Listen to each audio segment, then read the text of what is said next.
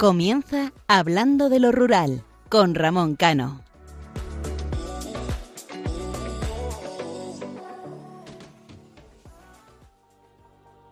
Muy buenas noches, queridos oyentes. Hoy voy a ser breve en mi editorial. El mundo rural, en este caso el sector primario, vuelve a ser atacado, ninguneado y despreciado. Parece mentira que estemos a las puertas de unas elecciones nacionales, después de haber pasado hace unas semanas las elecciones municipales y autonómicas. Como siempre he dicho y me habréis escuchado, las elecciones municipales es una nueva oportunidad que tienen los municipios y sus vecinos para poner en marcha los proyectos que no se ejecutaron, las ilusiones que a veces se perdieron y sobre todo el que no se pierda ni un minuto más. El medio rural y sus vecinos no están para que una legislatura más se pierda, no está para que ni un minuto más no se empiecen a ejecutar los proyectos que hay que hacer para revitalizar y dinamizar cada municipio, pero también digo una cosa, creo que se ve claramente la falta de voluntad por salvar los pueblos, los vecinos del medio rural, el sector primario, que luego al final del programa comentaremos, y, cómo no, las costumbres. Pero todavía queda gente dispuesta a renunciar a la comodidad de sus vidas para dar esa batalla. Solo les digo una cosa, tengan la capacidad de mirar, observar y decidir. España está perdiendo su esencia, la economía que proporciona la agricultura y la ganadería a todo el Producto Interior Bruto. Estamos a órdenes de intereses exteriores sin tener ningún sentimiento o cercanía con los problemas que aquí tenemos y con nuestros vecinos y ciudadanos. Las cosas eh, se aprenden de verdad cuando se aprende con dolor, dicen y la vida pone cada cosa en su lugar. Ya lo dije en su momento y lo vuelvo a repetir hoy.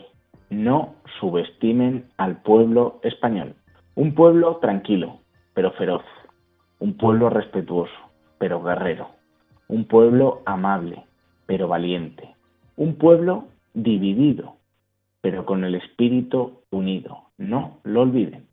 Hagamos más agradable al que lo necesita porque nunca sabemos cuándo lo podremos necesitar nosotros. Como les decía, hoy la editorial muy breve porque quiero dar paso, en primer lugar, a nuestros oyentes y en segundo lugar, a que toda la ciudadanía conozca los problemas que a día de hoy está viviendo el mundo rural y que en muchas ocasiones no se cuentan con la verdad se miente, se intenta engañar o se intenta atacar una vez más a los agricultores y a los ganaderos. Les habla Ramón Cano y hoy me acompaña mi fiel colaborador Isaac Palomares. Les recuerdo que nuestro programa es cada 15 días, los domingos de 12 de la noche a 1 de la madrugada tienen una cita aquí en Radio María, en Hablando de lo Rural para todos aquellos que quieran interactuar con nosotros y hoy sí, como les decía, vais a tener esa participación a través de nuestro correo electrónico hablando de lo rural arroba radiomaria.es y también pueden seguir en, o seguirnos en nuestra página de Facebook hablando de lo rural. Les animo a que la sigan, le den like a las publicaciones y sobre todo que comenten, que nos escucha, nos encanta leerlo y para los que no han escuchado los programas anteriores le pueden hacer en el apartado podcast. Y ahora sí, comenzamos.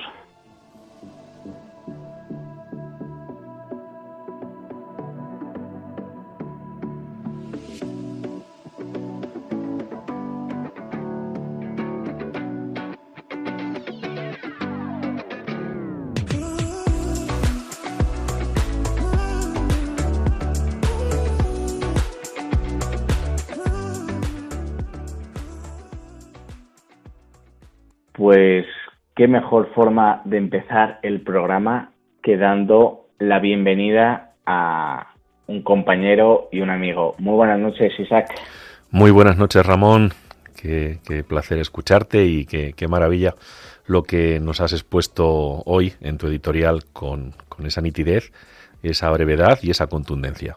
Fíjate que llega un momento en el que eh, yo creo que hay que dar la cara ¿no? y salir de esa zona de confort y ver cómo constantemente eh, se ataca y nadie defiende. Y lo que me llama mucho la atención es que en otras ocasiones, que había comicios electorales, eh, el medio rural estaba en, el, en el ojo de, de, toda propuesta, estaba, bueno, se visitaba y ahora veo que, que no, que es como que pasamos ya otra vez del medio rural y hasta que vuelva a venir otra vez la moda, ¿no? Entonces, yo creo que lo vamos a comentar luego más eh, al final del programa, eh, pero yo creo que hay que defender, hay que ser claro y, sobre todo estar con nuestros pueblos y su gente. Es que parece, parece que el partido se esté dando por perdido y a mí es lo que me duele y me molesta. Ver que, que no se está teniendo en cuenta efectivamente en las últimas, eh, los comicios que acaban de, de terminar, pues prácticamente no se ha hablado del mundo rural, prácticamente no se ha puesto en valor el mundo rural. Y esto es algo muy preocupante.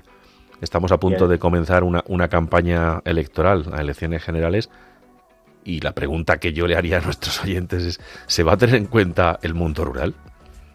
Es que, a que eh, fíjate, en 2019, si no recuerdo mal, en marzo, cuando los comicios eran en mayo, en marzo fue cuando la revuelta de la España vaciada y se empezaba a hablar de la España vaciada. Además, hay algún oyente que lo vamos a luego a leer en los mensajes que nos han enviado y hablan de eso. Oye, eh, fíjate, no, no me quiero adelantar, pero tienen en cuenta el mundo rural de manera positiva. Y es que estoy viendo que a un mes o a cincuenta y pocos días o cuarenta y tantos días de las elecciones nacionales eh, no se habla del mundo rural y me preocupa, de verdad, porque prefiero que se hable aunque luego eh, no consigan hacerlo todo lo que quieren hacer, pero por lo menos que se hable.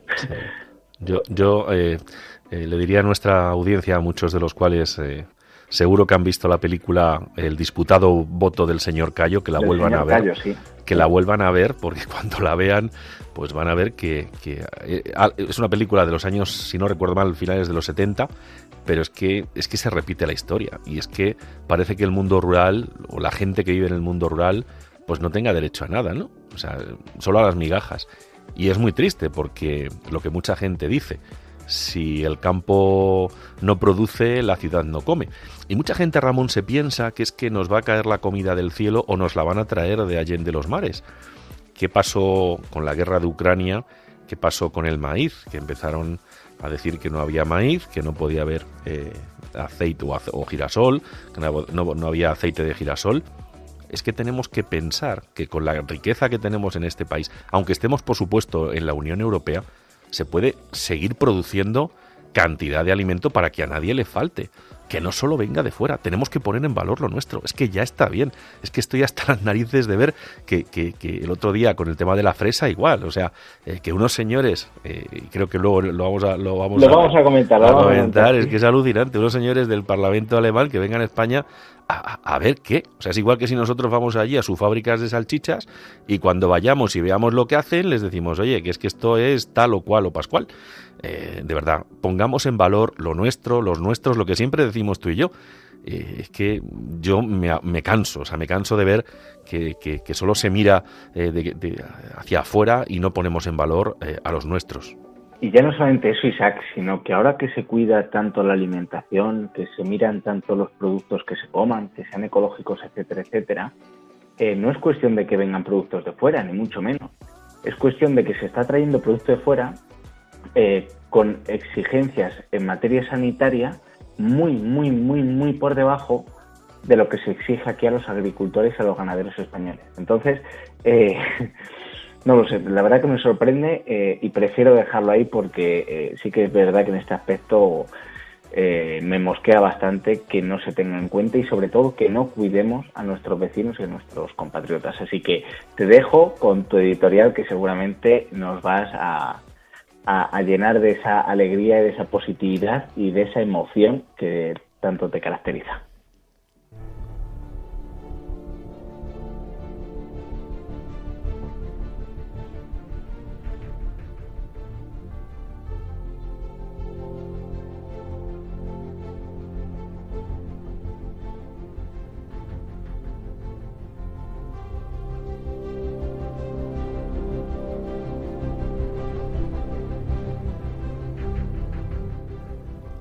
Hace dos semanas cumplía 500 programas detrás de un micrófono.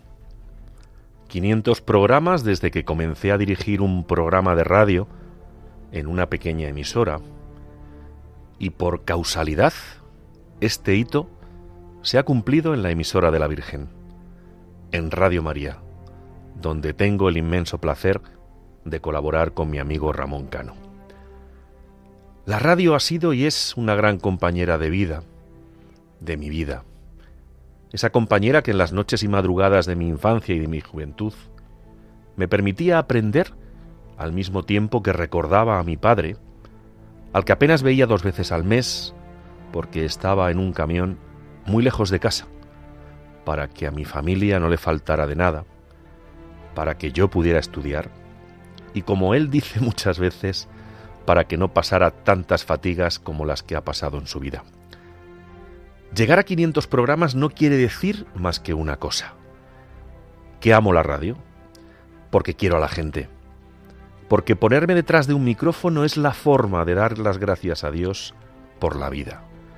Es la forma de devolver a este mundo, a esta sociedad, el doble al menos de lo que me ha dado a mí.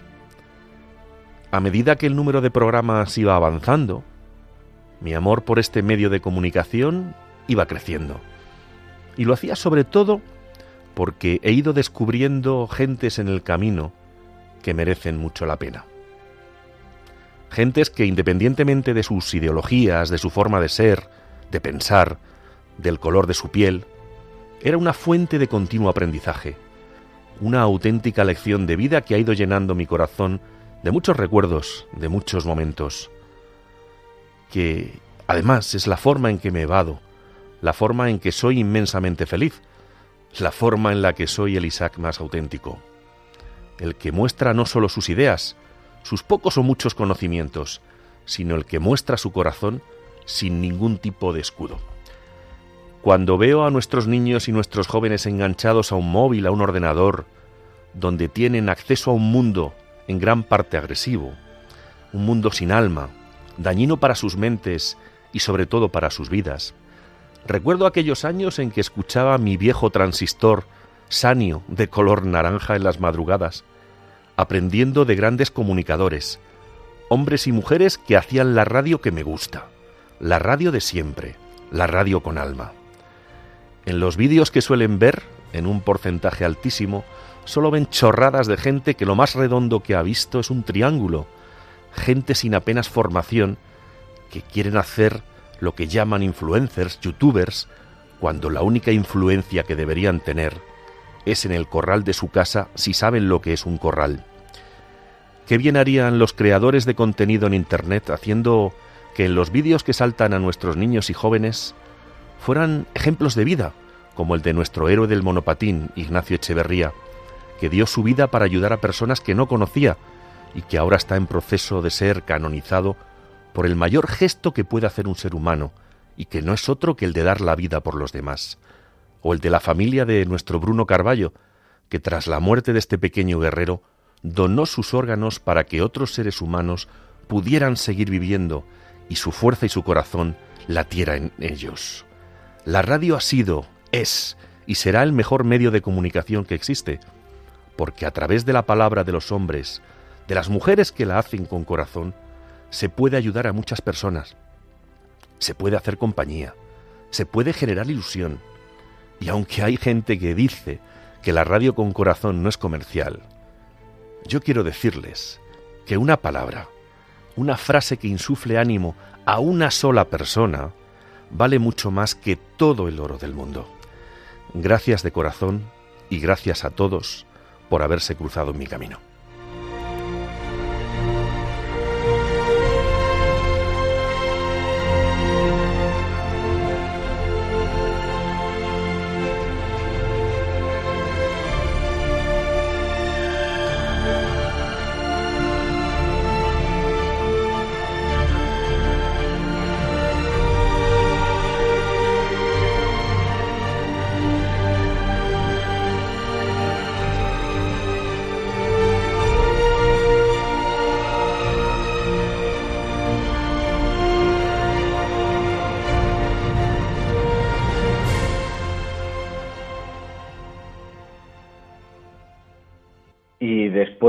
Escuchar esta magnífica editorial de Isaac, lo he dicho al principio y cada vez lo repito, eh, la editorial de Isaac hay muchísima gente que la está esperando cada madrugada en el que hacemos el programa.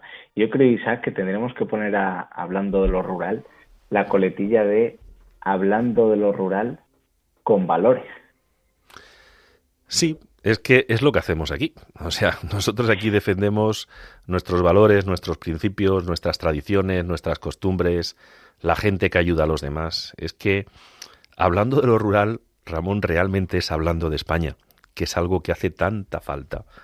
Hablando de, nuestra historia, hablando de, esa gente que se deja la piel cada día en cualquier puesto de trabajo, en cualquier lugar de, este país. Y creo que de verdad que, lo que intentamos hacer tanto tú como yo es defender esos valores, principios, y, a la gente cada vez le gusta más por eso, porque lo defendemos y porque piensan igual que en nosotros, creen que es muy necesario. Nos llamarán locos, pensarán que, que nosotros, pues eso, eh, no sé, que estamos grillados porque defendemos algo que no defiende casi nadie. Pero es que hay millones de personas que viven en el mundo rural, entre ellos tú. Sí, y sobre todo que creemos en el mundo rural, con sus pros y con sus contras, como todo en la vida, pero creemos en ello. Entonces, mm, bueno, ¿qué canción nos toca hoy, Isaac? Pues mira, es una canción muy bonita, que son unas sevillanas rocieras, de, de dos hermanas andaluzas que cantan como, como Los Ángeles y del gran Manuel Lombo. Entonces, creo que a la gente le va a poner el, el, el, vello de punta. Así es que, que, que, lo disfruten porque cierren los ojos y escuchen a estas dos hermanas andaluzas. Pues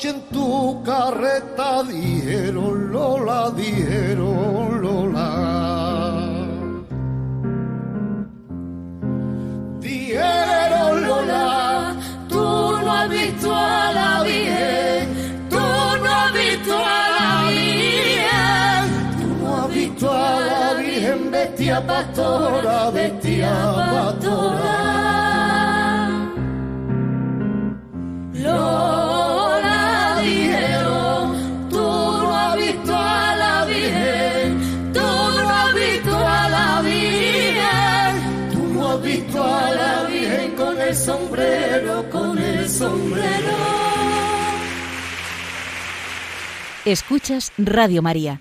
Esto es Hablando de lo Rural un programa de Ramón Cano.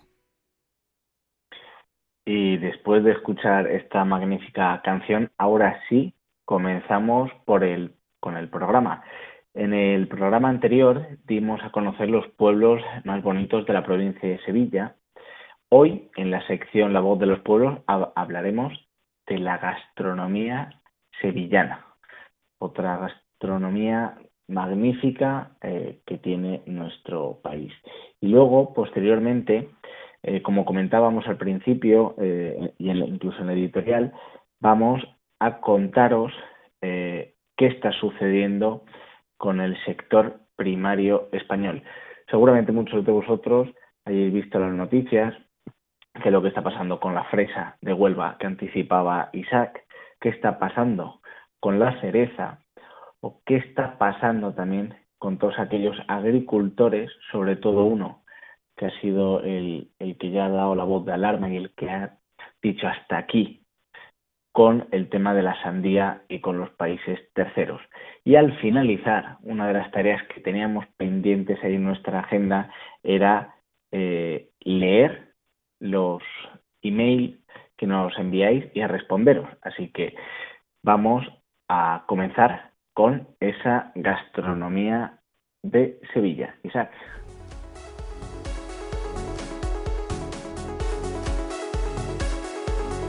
La voz de los pueblos.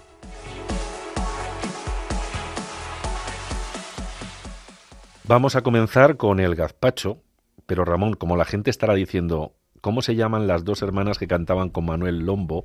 Son las hermanas Avilés, para que las puedan buscar. Empezamos con el gazpacho, que es un plato muy típico de Sevilla en los meses de verano, y consiste en una sopa fría elaborada con diversas hortalizas, generalmente tomates, pimientos rojos, pimientos verdes, pepino, ajo y pan. Este último suele usarse duro, remojado en agua. Para su elaboración se trituran todos los ingredientes, a los cuales se les va añadiendo poco a poco aceite de oliva, vinagre y agua. Es un plato que se sirve frío. Se suele poner en platos individuales hondos o en cuencos de barro, también individuales, acompañado de alguna guarnición de tropezones como los dados de pan tostado, incluso pepino, tomate, admite cualquier cosa. Qué rico ese gazpachito, eh, Isaac. Sí, sí. En verano. Y ahora que hay cantidad de variedades, que si de sandía, que si de esto, que si de otro, esto es una maravilla. Vamos con el pescadito frito. Es uno de los platos que podemos probar en la mayoría de bares y restaurantes, como en las freidurías, que puedes encontrar por Sevilla, donde te lo suelen servir en un cucurucho de papel. Para este plato se usan pescados pequeños y que tengan poca espina, como el boquerón, las acedias, el salmonete, el chanquete o la caballa. Se pueden añadir algunos moluscos como el calamar, el choco cortados a trocitos o el adobo de varios pescados. Se trata de un plato sencillo que consiste en harina del pescado y freírlo en aceite de oliva muy caliente y abundante, agregándole únicamente sal.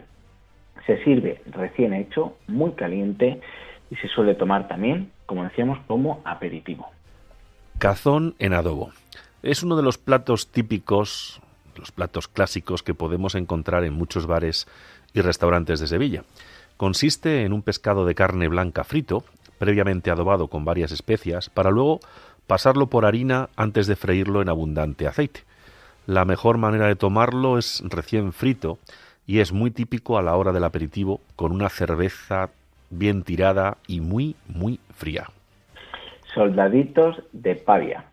Este plato consiste en tiras de bacalao previamente remojadas que se rebozan con harina y se fríen. Se pueden dejar marinar durante unas horas antes de freírse con zumo de limón, aceite de oliva y aguardiente. Es un plato que se suele tomar como aperitivo y puede acompañarse con alguna guarnición como pimientos.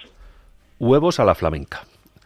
Este plato admite muchas variantes, dependiendo de cada cocinero, aunque básicamente consiste en una receta de huevos con verdura.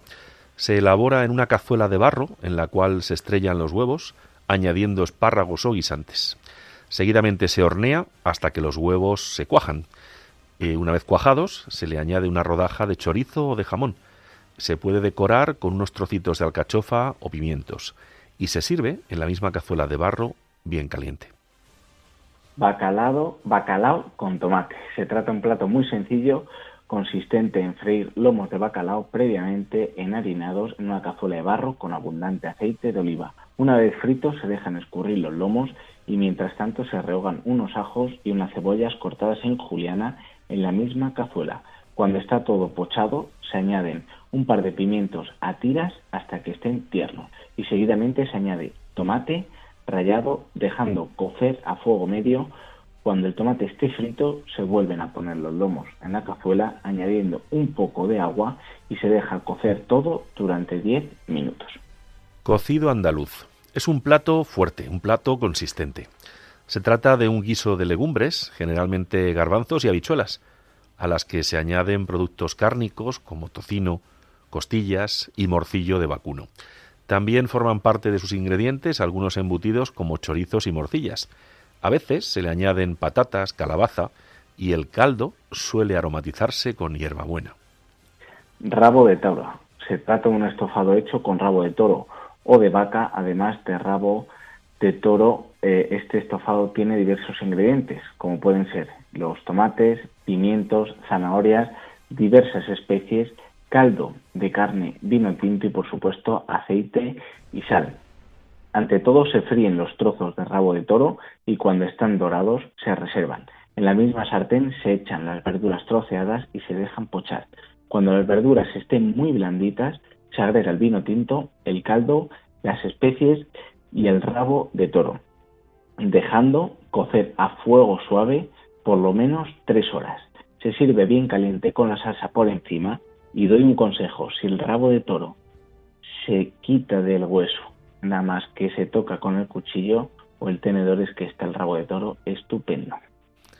Pincho moruno. Es una brocheta hecha con dados de carne, generalmente de cerdo o de pollo.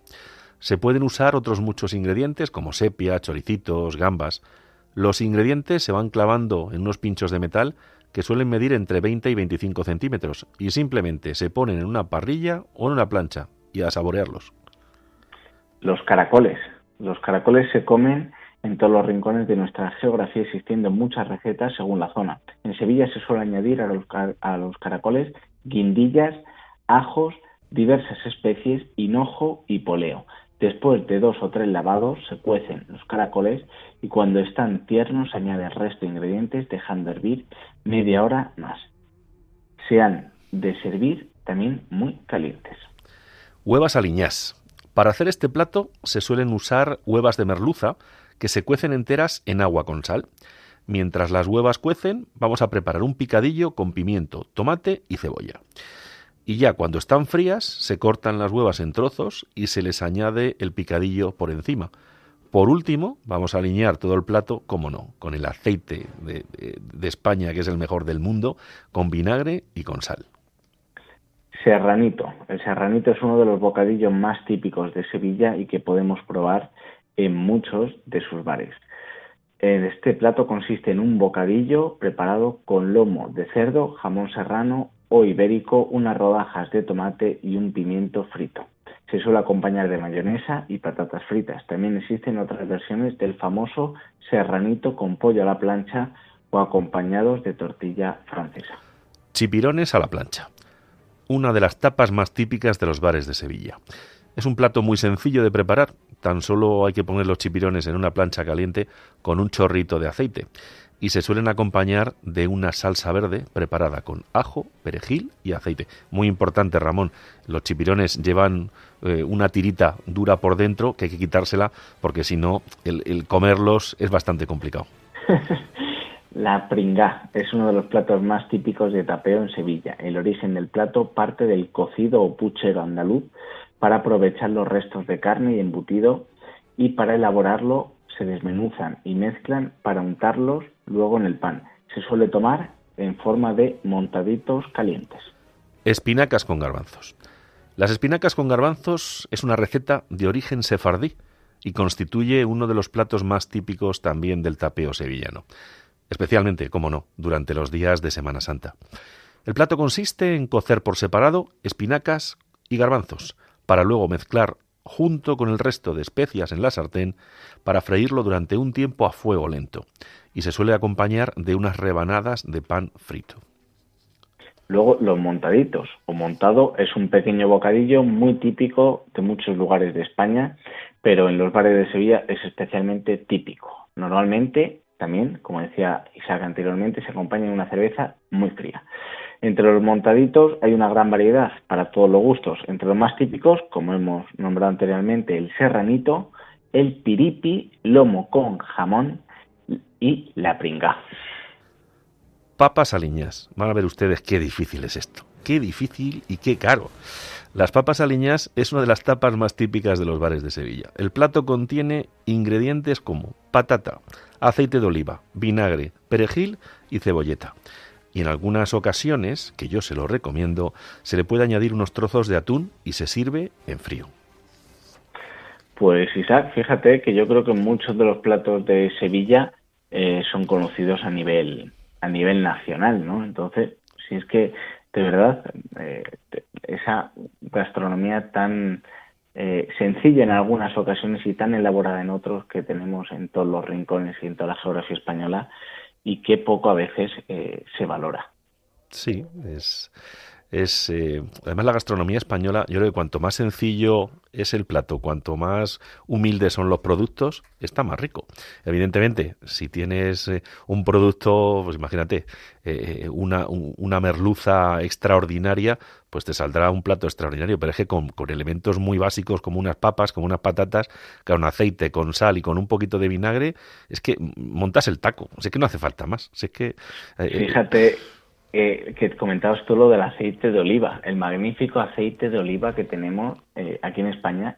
Y el otro día, en una cooperativa, en una almazara, ya se estaba vendiendo el aceite de oliva virgen extra a 6 euros el litro. Es decir, qué poco valoramos, de verdad, el, sobre todo porque vamos a tocar ahora algunos temas que no son tan, tan alegres como es la gastronomía española, ¿no? Pero qué poco valoramos eh, los campos, en este caso de olivos, que tenemos a los trabajadores eh, que trabajan en el sector primario y sobre todo nuestros recursos y, nuestro producto. De verdad, es 6 euros el, el litro de aceite de oliva virgen extra.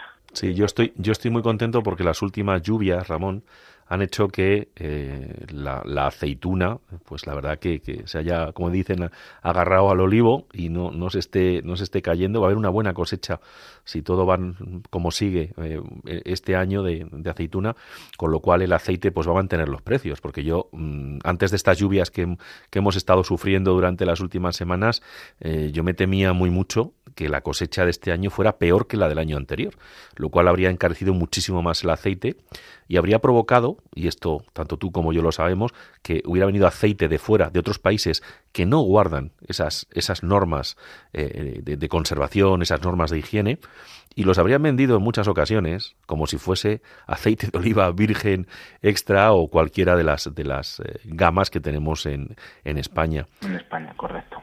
Y eso lo tenemos que mirar mucho. Tenemos que defender a nuestros agricultores y ganaderos. Y aprovecho para mandarles un abrazo porque de verdad nos escuchan cada vez más y, eso es importante, Ramón. Y ahora, Isaac, ¿qué es lo que está pasando? Vamos a continuar con la otra parte del programa. ¿Qué es lo que está pasando con las fresas de Huelva?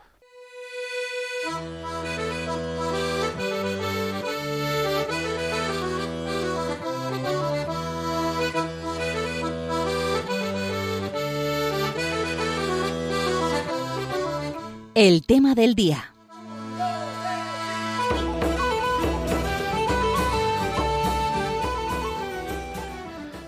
Pues Ramón, eh, me gustaría que nos, ilustraras un poquito, tú que creo que conoces el tema bastante bien, y ya y, seguimos a, raíz de, lo que tú nos avances, de lo que está pasando con, con las fresas de Huelva, que son extraordinarias y que tenemos que comer fresa de Huelva. Y que desde aquí, desde hablando de lo rural, defendemos a la fresa de Huelva, defendemos a los agricultores de Huelva y animamos a todos nuestros oyentes a que prueben y degusten esa magnífica fresa de Huelva. Voy a poner un poco en antecedente, Isaac, ¿vale? La supuesta guerra de la fresa que desde hace unas semanas se cruza entre España y Alemania tuvo un primer repunte con una alerta lanzada desde Ocotex, que es una revista ecologista como no, seguramente de estas de Salón y Subvención, dirigida al consumidor que advertía a finales de abril de los efectos dañinos para el, ambiente de la fresa temprana. Se destacaba que en, uno de los apartados los efectos destructivos de los, de los regadíos irregulares sobre el Parque Natural de Doñana, Patrimonio de la Humanidad de la UNESCO.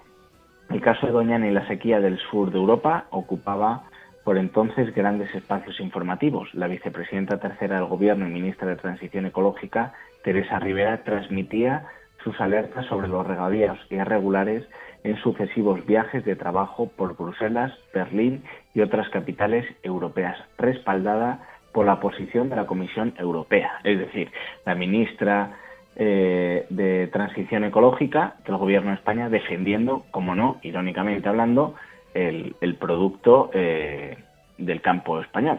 Y luego, pues, ¿qué pasó? Eh, vamos a poner en antecedente al oyente. En abril estábamos a los comicios de unas elecciones autonómicas y municipales, por lo cual yo creo que ya van entendiendo un poco todo, ¿no?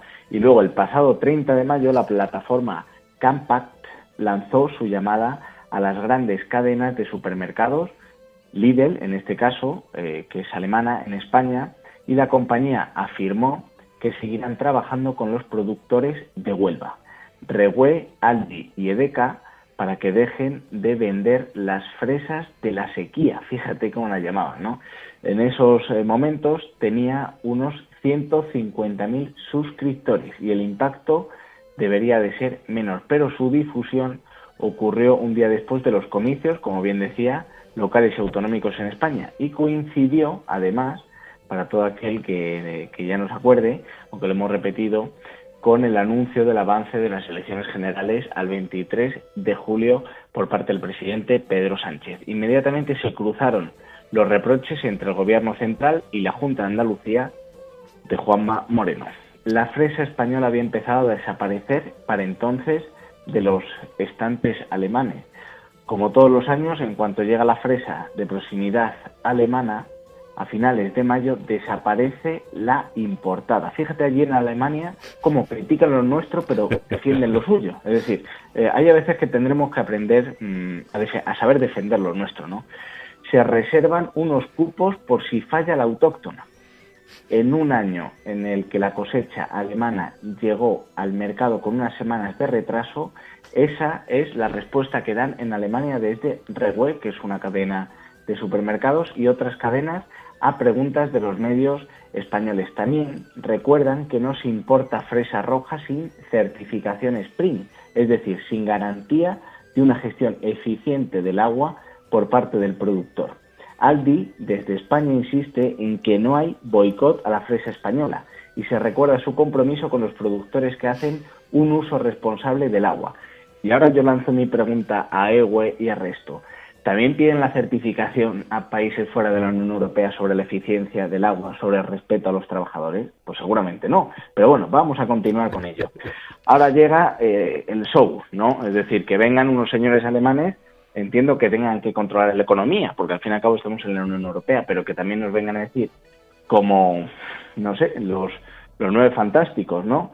Vinieron una delegación de nueve diputados de Bundestag, que es el Parlamento Federal, presidido por el verde, como no, Harald Hettner, y con miembros de todo el espectro parlamentario alemán, anunció el pasado viernes, en pleno revuelo por la supuesta guerra de la fresa, su viaje a Doñana. Espero que se lo pagaran ellos y no, y no el gobierno de España, con esto de las guerras que últimamente estamos teniendo. En su comunicado se aludía a la escasez de agua y la protección de los consumidores, a que España sufre su quinto año de sequía y que, él, y que la embalsada está muy por debajo de los últimos 10 años. No hay relación entre la campaña electoral y la misión parlamentaria que llevaba preparándose desde finales de mayo, antes de la convocatoria de las elecciones del 23 de junio. Y ahora yo me pregunto, Isaac, yo no suelo ver a Brasero en Antena 3, pero decían que con estas lluvias que tú has dicho de estas tres semanas que llevamos, la humedad y los embalses ha crecido. Entonces, yo no sé quién miente, si Alemania o España. Pero vamos allá y quiero un, puntualizar una cosa, es decir, la importancia que, por ejemplo, en el Parlamento alemán, en el Parlamento Federal alemán, se han unido todos los partidos, independientemente de la, ideología que tenían, para defender su producto y atacar al español. Me gustaría ver de verdad eso en el Parlamento español, sea en la Cámara Alta o en la Cámara Baja. Me gustaría. Vamos, continuamos con la misión porque esto parece una película de, de vaqueros, ¿no?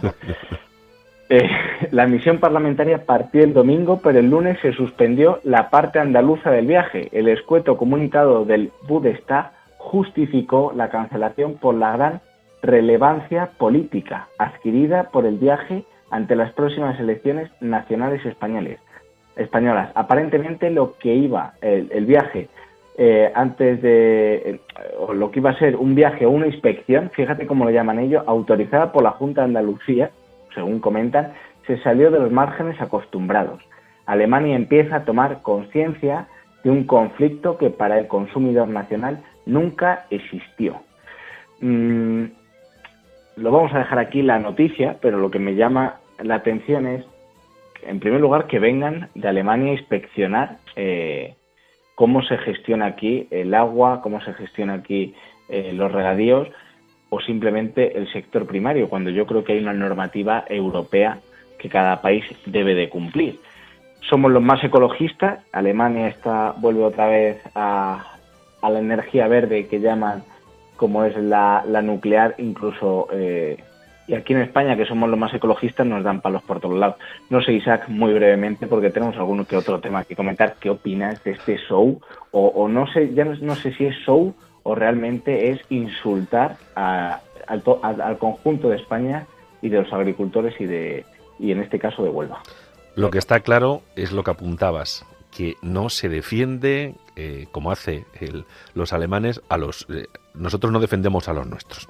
Yo creo que es increíble cuando, cuando se habla de esto de eh, uso responsable del agua. Pero vamos a ver, todo aquel que pertenece al campo, al mundo rural, tiene muy claro que cuando tú siembras algo, eh, si, si lo encharcas, como, como dicen, se acaba, se acaba cociendo. O sea, tiene que haber un uso responsable para que los diferentes productos que están en la tierra crezcan de forma normal.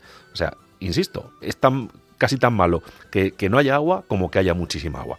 Eso por un lado. Segundo, estos señores vienen, vienen a meternos el dedo en el ojo y se les abren las puertas de par en par. Solo faltó, solo faltó todas las cadenas de televisión, una retransmisión en directo de la llegada de todos los señores estos del Bundestag y luego y luego eh, en las radios que se hiciera una retransmisión como un partido de fútbol. O sea, además cantando el gol, gol, gol, gol cuando machacaran a los pobres productores de Huelva con sus, eh, con sus palabras y, eso, con esa metida de, dedo en el ojo. Sinceramente, ya está bien de que se ataque a nuestro mundo rural, a nuestros agricultores, a nuestros ganaderos, que tienen derecho a vivir, que tienen derecho a producir, que tienen derecho a vender en toda la Unión Europea. Es que, sinceramente, es que llega ya un momento, y perdónenme que me ponga así, porque es que hay muchísima gente que vive de esto. Y lo que no podemos hacer es cargarnos a uno de los sectores productivos que es el sector primario en España. Si seguimos por ese camino, Ramón, es que yo no sé dónde narices vamos a ir. Insisto, y les pido disculpas. Y voy a, voy a continuar con otra noticia, que, que esto sí que es catastrófico, y entiéndase la ironía, ¿no? Eh, yo creo que en el viaje iba en dirección Huelva, como hubo todo este revuelo eh, a todos, a los nueve diputados, ¿por qué no se pasaron por el Valle del Jerte o por el Valle del Tietar para conocer que el 80% de las cerezas perdidas por el temporal de lluvias? Sí que es verdad que, como bien decía Isaac, el agua eh, se agradece y yo creo que es bienvenida, pero también hace daño a, a otras cosechas. En este caso, el temporal de lluvias en los últimos días en el Valle del Jerte, en Cáceres y en el Valle del Tietar, en la provincia de Ávila, en mi zona, tiene una víctima, que son las cerezas. Hay mucha gente que denomina picotas, pero no, por lo menos yo sí las conozco, que la picota es una variedad de la cereza. Eh, toda la zona donde se producen cerezas se encuentra en plena temporada de producción. Los números, la verdad, que asustan. Por ejemplo, el presidente de la denominación de origen protegida del cerezo Jerte, José Antonio Tiemo, confirma que se han perdido entre 18 y 20 millones de kilos de este producto. Pero el daño podría seguir aumentando. En los próximos días advierte que eh, aún no se sabe con exactitud el alcance total de los daños. Recordamos que sigue lloviendo, hay mucha cereza eh, temprana que nosotros llamamos que ya se ha perdido, pero la tardía parece ser, por lo menos lo que yo eh, he visto, que también eh, se encuentra rajada, que nosotros llamamos. Fíjate, Isaac, que los, las pérdidas se cifran en estos momentos simplemente en el Valle del Jerte, en la zona del Valle del Tietar, en 70 millones de euros. Y los agricultores ya piden la declaración de zona catastrófica. Espero que aquí el gobierno de España, que tanto viaja por, por Europa diciendo los problemas que hay, pues eh, realmente también que digan los problemas que tiene a día de hoy la cereza del Valle del Jerte y la cereza del Valle del Tietar. Se calcula, según el Consejo eh, Regulador, se calcula que el 80% de la cosecha está dañada y se da por perdida. Mm, Isaac, aquí no están los alemanes, ¿no? Eh, una vez más, seguimos sin defender lo nuestro. Mm, ¿En cuántos medios de comunicación, Ramón, en cuántas televisiones, en cuántos eh, telediarios se ha dado esta noticia? ¿Qué pasa? ¿Que la gente del Valle del Jerte no tiene derecho a comer? ¿No tiene derecho a vivir? Da igual, que se mueran de asco. Eh, de verdad, es que ya está bien, ya está bien. Es que nadie mira al mundo rural, nadie mira a nuestro campo. ¿Y cómo, cómo queremos focalizar población? Si lo que estamos haciendo es machacándolos. Sinceramente, esto ya no se trata de ideologías, ya no se trata de política, se trata de sentido común y se trata de personas. Y otro, la última noticia antes de pasar, porque andamos con el tiempo ya justo, es, esto seguramente lo ha escuchado todo el mundo, y repito, ¿dónde están, en primer lugar, los eh, políticos del gobierno de España que tienen que defender a los agricultores y dónde están los alemanes que digan, oye, de acuerdo, en Andalucía, irónicamente hablando, repito, se malgasta el agua, pero ¿dónde están los controles de sanidad para los productos, en este caso de Marruecos y Senegal? Seguramente muchos de los oyentes lo han visto esta noticia de que un agricultor de Motril regala nada más y nada menos 100.000 kilos de sandías en protesta por las importaciones de Marruecos y Senegal. Manuel, que es un agricultor de Motril, un hombre que da la cara, un héroe de esos que, ya cada vez quedan menos, en Granada se ha plantado ante el hundimiento del precio de las sandías, por lo que él considera que es una invasión de esta curcubitácea procedente de otros mercados como el de Marruecos o el de Senegal. Ante la imposibilidad de vender su cosecha, Manuel ha decidido regalar 100.000 kilos de este producto para evitar tirarla. Su anuncio no ha necesitado de mucha publicidad. En pocos días, todos aquellos que se han acercado a su nave se han llevado el 80% de su producción. Son más de 80.000 kilos de sandías que han salido en carritos de compra, maleteros, coches o incluso camiones. Eh, esto parece, Isaac, una anécdota, ¿no? Pero es que eh, Manuel ha perdido 30.000 euros de inversión. De inversión. Es decir, como Manuel me imagino que habrá otros muchos Manueles. Ya no solamente de la sandía, sino de otras cosechas. Y aquí seguimos nuevamente sin hacer absolutamente nada. Es decir, nada más que criticar, nada más echar balones fuera y atacarnos a nosotros mismos. Lo que viene siendo dispararnos al pie.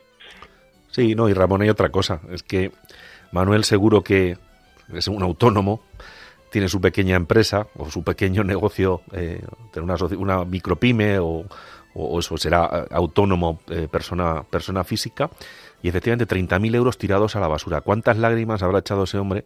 ¿Cuántas lágrimas habrá echado su familia ante el desastre que se les viene encima?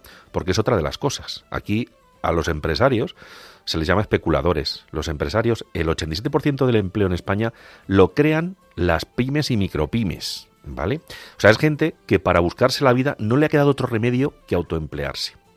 Y esta gente, cuando se arruina, que hay muchísimos que todavía quedan y seguirán siempre desde la crisis de los brotes verdes de, del 2010, nadie se acuerda de ellos. No. Nadie se preocupa de ellos.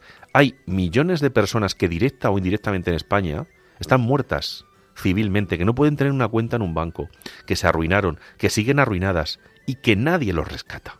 Son las cosas que importan, son las cosas que habría que defender en las noticias, en todos los programas de televisión y de radio. Pero claro, es que no vende. Es que la radio con corazón, queridos oyentes, hay gente que dice que no vende, que no genera publicidad. Pues de los brotes verdes a la economía como una moto, con el 121% de deuda del Producto Interior Bruto, ahora sí que sí pasamos a leer algunos de los mensajes eh, que nos han enviado nuestros eh, oyentes. Voy a empezar por, bueno, vamos a irlos leyendo, ¿no? decía Nuria Rubio, eh, buenas noches, soy seguidora de Radio María y quisiera darles mi enhorabuena y me mandaron información por aquí de su labor. Verdaderamente cambian vidas.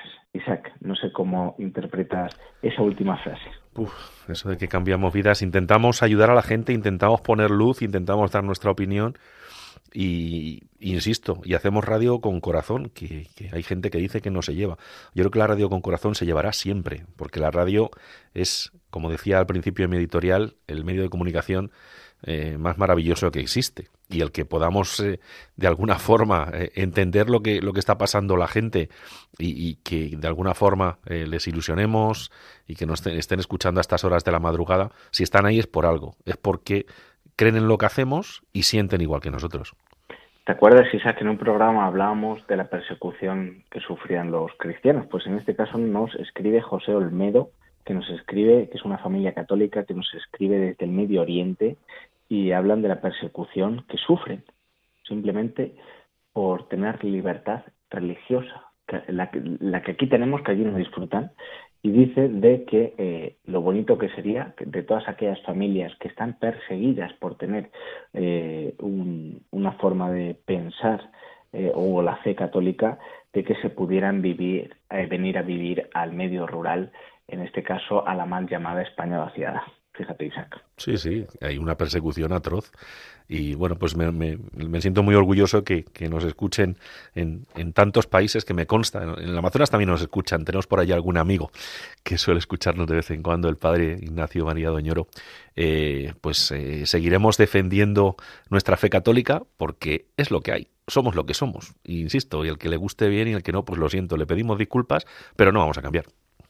Fíjate, nos comenta María del Carmen desde Vigo que eh, le encanta nuestro programa, que lo escucha siempre y que enhorabuena. Es decir, ¿te acuerdas que al principio nos criticaron de estos datos, no sé qué, no sé cuánto? Bueno, también, también tenemos mensajes eh, positivos como el de María del Carmen.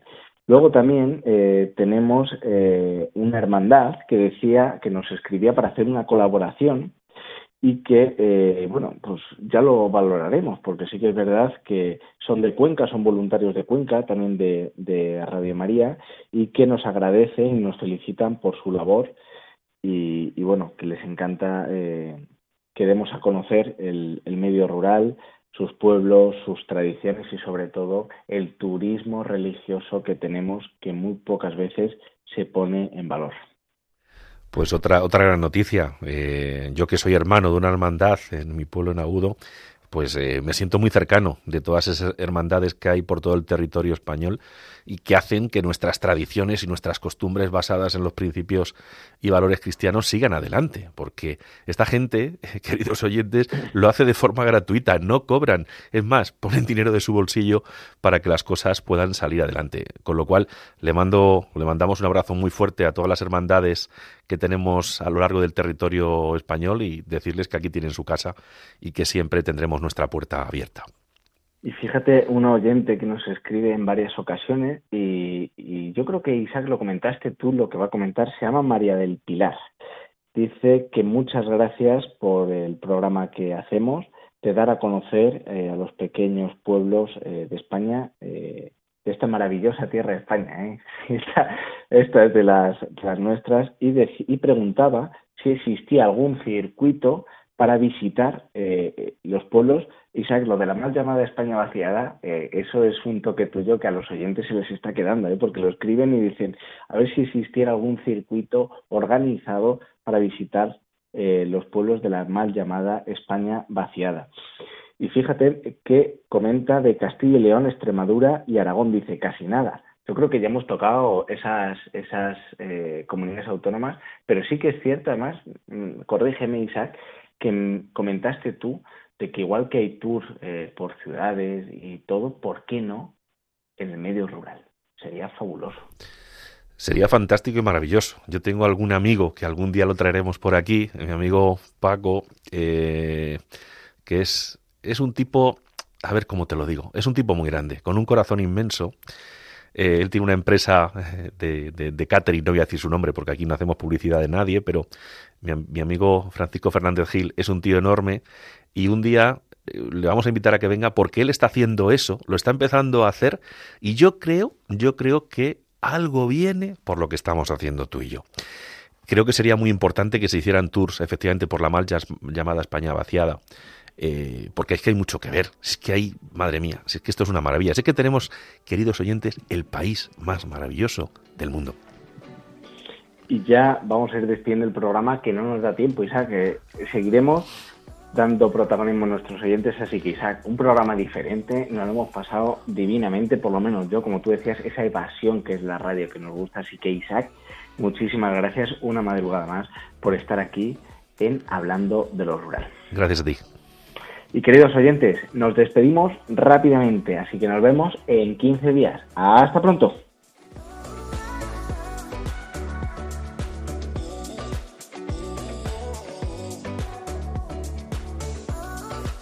Han escuchado en Radio María Hablando de lo Rural con Ramón Cano.